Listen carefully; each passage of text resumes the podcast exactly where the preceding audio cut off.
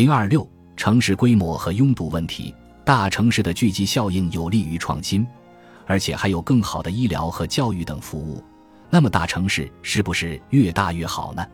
城市的人口规模有上限吗？城市人口增加会不会带来一些负面效果？在印度和中国这样的人口大国，主要城市都已经变得很拥挤。有人误以为城市人口密度与国家人口密度有关。一个国家的人口变多，城市就会更加拥堵吗？两者之间真有关系吗？我们对城市人口密度进行分析的数据来自国际人口统计组织。该机构从世界各主要都市区搜集信息，来计算各大都市的城市人口密度。图四杠一显示了城市人口密度与国家人口密度之间的关系。在图中，纵轴表示城市人口密度，横轴表示国家人口密度。我们从图四杠一中可以看出，城市人口密度与国家人口密度没有明显关系。在阿根廷这个人口密度非常低的国家。其四零零零万居民中的十三都居住在布宜诺斯艾利斯，这个城市的人口密度比北京还高。巴西最大的城市圣保罗的人口密度也比上海和北京都要高。图四杠二显示了城市人口密度与人均 GDP 之间的关系，纵轴表示城市人口密度，横轴表示所在国人均 GDP。我们从图中可以看出。城市人口密度与人均 GDP 成负相关关系。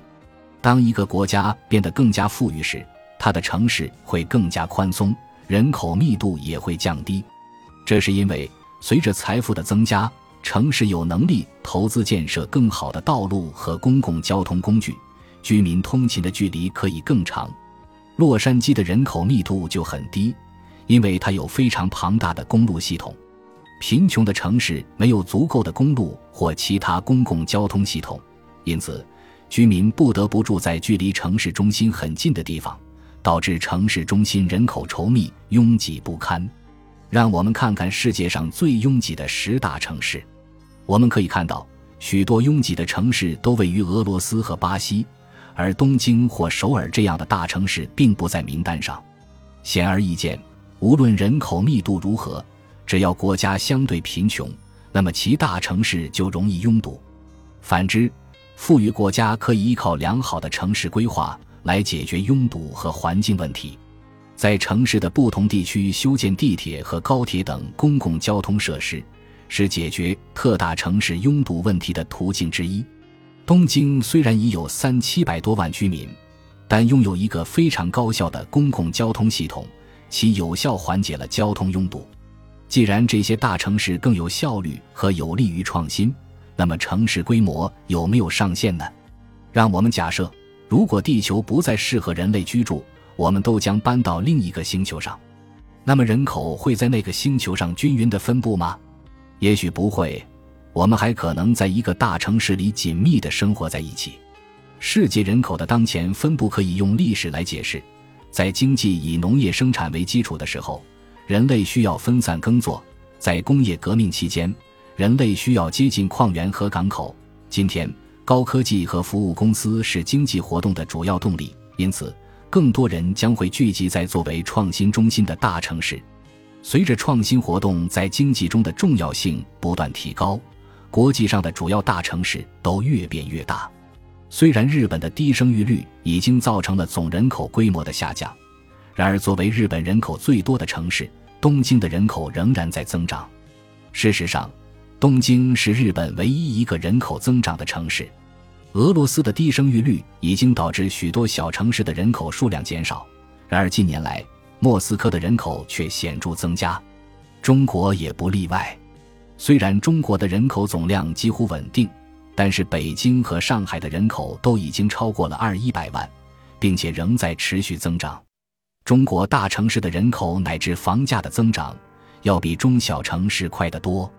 在中国排名前三十位的城市的住房价格一路飙升，而小城市的房价已经开始下跌。现在一线城市和小城市的房价已经相差十倍以上。目前，上海、北京和深圳三地的房价与收入比已经居世界前列。有关中国的房价问题将在以后的篇章里详细论述。一个城市的规模到底能有多大，取决于两种相互竞争的力量：其一，人们被大城市吸引，因为这里有更多的就业机会和更好的公共服务；其二，人们对大城市里高起的房价和漫长的通勤望而却步。在这两种力量之间形成的平衡程度，将决定一个城市的规模。图四杠四显示了各国总人口数量与大城市人口数量之间的关系。横轴是一国的人口规模，而纵轴是该国大城市的人口规模。该图表明，一国人口规模与其最大城市人口规模之间存在明显的正相关关系。原因是主要城市会吸引来自该国农村地区和其他小城市的人们。毫无疑问，一个国家的人口数量越多，则该国居住在最大城市中的人口就越多。按照这种逻辑。上海和北京的人口规模应该要比目前大。就人口而言，世界上最大的城市是东京，有三七百万名居民；首尔有二三百万名居民，而且这一数字还在增长过程中。中国的人口是日本的十倍，韩国的二十五倍。然而，作为中国最大的两个城市，北京和上海都只有约二二百万名居民。对中国这个人口大国的创新中心来说，此等规模实在太小了，并不能充分发挥出创新的聚集效应。未来如果没有政策限制，即便中国的总人口没有增长或者下降，一线城市的人口规模也会继续扩大。按照上述分析，北京和上海的合理人口应该为四零零零万至五零零零万。北京和上海的核心地段的房价。与曼哈顿和伦敦中部地区的房地产价格不相上下，北京应该可以容纳四零零零万人的论断，可能会让很多人感到惊讶，因为大家的直观感受就是北京已经如此拥堵，未来还能容纳更多的人口吗？但北京之所以会在接近二二百万的人口规模下就产生严重拥堵，根本原因在于城市规划欠佳。北京的密集度与世界上其他大城市相似。表四杠一比较了世界主要城市的汽车保有量、人口数量和面积。北京的车辆比纽约和洛杉矶少，人口密度比东京低。那么，为什么北京如此拥挤？根据二零二一年度中国主要城市道路网密度监测报告，北京的城市道路网密度仅为五点八千米平方千米。其他一线城市如上海、广州、深圳，其路网密度分别为七点三、七点二和九点七。其他公开资料显示，国际城市中，东京的路网密度达到十八点四千米平方千米，是典型的窄马路密路网模式；而纽约也达到了十三点一千米平方千米。此外，北京地铁或铁路的密度与世界其他城市相比并不算高。二零一五年，北京的地铁总长度为六百千米，每一百万居民平均仅合三十千米。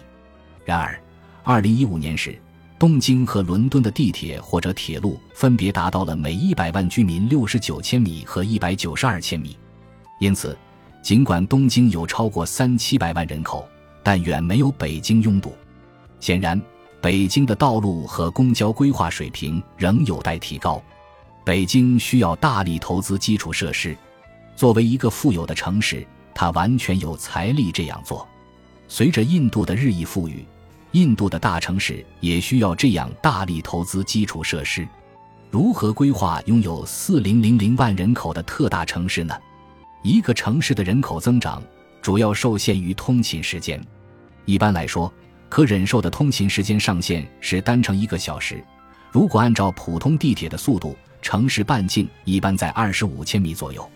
如果以二十五千米为半径画一个圆，形成的面积差不多是二零零零平方千米。按照每平方千米十零零零人的人口密度计算，城市差不多可以容纳二零零零万人。这也基本上是世界上最大城市的一个人口上限。但是东京是个例外，其都市圈内有三七百万人。东京的经验是用高速铁路连接卫星城市。比如横滨是东京的一个卫星城，距离东京的城市中心二十八千米，一条途中无站的高速铁路连接横滨和东京市中心，全程不到二十分钟。以此作为参考，中国目前的高速列车比日本的快，时速可以达到约三百五十千米。如果途中无站，高速列车可以在十分钟内从四十千米之外的卫星城抵达市中心。如果在中途设三至四站，全程时间也可以控制在二十分钟以内。因此，如果城市高速列车能广泛应用，通勤时间就可以大大缩短。如果一个城市的轨道交通系统能够高效运行，那么该城市的人口密度就高。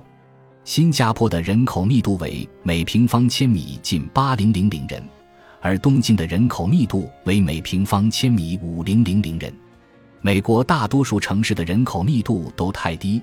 纽约和洛杉矶的人口密度只有每平方千米二零零零人左右。如果高速列车可以在二十分钟内从四十千米以外的卫星城抵达市中心，那么这个城市的半径就可以扩展为四十千米，将覆盖大约五零零零平方千米的土地。如果人口密度为每平方千米十零零零人，那么该城市就可以容纳超过五零零零万的人口。而且居民仍可以在四十分钟内从任何地点到达市中心。为了进一步减少通勤时间，现行的城市规划应进行调整。显然，区分开工业区和住宅区是有必要的，但商业区和住宅区的分离没有必要。今天，即使是银行和金融公司也没必要集中在中央商务区，因为与以往不同，现在的金融交易无需面对面操作，因此。通过混合商业区和住宅区，通勤时间可以进一步缩短。另外，高科技公司不会像商业区内其他行业那样带来交通问题，也不需要紧邻其他商业或集中在中央商务区。因此，大多数高科技公司都可分布在居民区周围，以便缩短通勤时间。当然，出于各种原因，比如配偶在很远的公司工作。部分员工可能还是无法搬到办公室附近的住宅区，但从总体上来看，混合商业区和住宅区可以减少通勤时间。最后，随着网约车和共享单车的出现，连接地铁站的最后一公里问题也变得更容易解决了。还有，未来随着自动驾驶技术的进步，开车将会变得更轻松，停车也会更容易。因此，高铁、共享单车和自动驾驶技术的组合。将会解决特大城市的通勤问题，从而让城市可以容纳更多的人口。未来规划五零零零万人口的大都市是完全可行的。还有一个好的方式可以解决大城市的通勤和房价问题，那就是混合办公模式，或许可以消除相当一部分通勤需求。新冠疫情期间，很多公司开始推广在家办公或者混合办公。员工被允许一周中有几天在家里办公，省下了平均每天一个半小时的通勤时间。如果员工每周只需要去公司三天，那么可以忍受的通勤时间就会从四十分钟延长到一个小时。这样，随着混合办公模式得到推广，大城市的规模就可以进一步扩大。如果有效利用高速铁路，那么城市的半径就可以扩大一倍多，即一百千米以上。如果把城市半径从四十千米扩大到一百二十千米，那么城市的面积就可以扩大九倍。按照这样的面积，房价可以大大降低，居住条件可以大幅改善。每周里有三天从自家别墅前往市中心上班，就不会只是富豪的特权了。如果一个城市的半径是一百二十千米的话，那么城市面积就是四万多平方千米。差不多就是上海、苏州、嘉兴和杭州的面积总和。如果把这四个城市连成一个都市圈来开发的话，按照每平方千米三零零零人的人口密度，就可以容纳一点二亿人，其比现在这四个城市的人口规模还大一倍。有人说，如果把上海、苏州、嘉兴、杭州都用来开发了，不是要占用很多农田吗？实际上。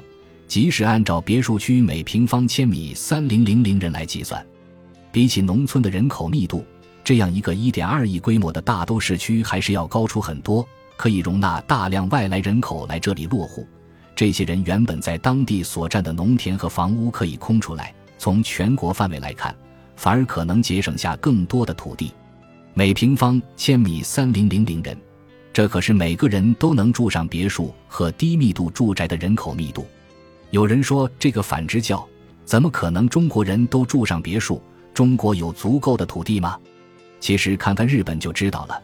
日本的人均土地面积，尤其是人均平原土地面积，其实只有中国的零头。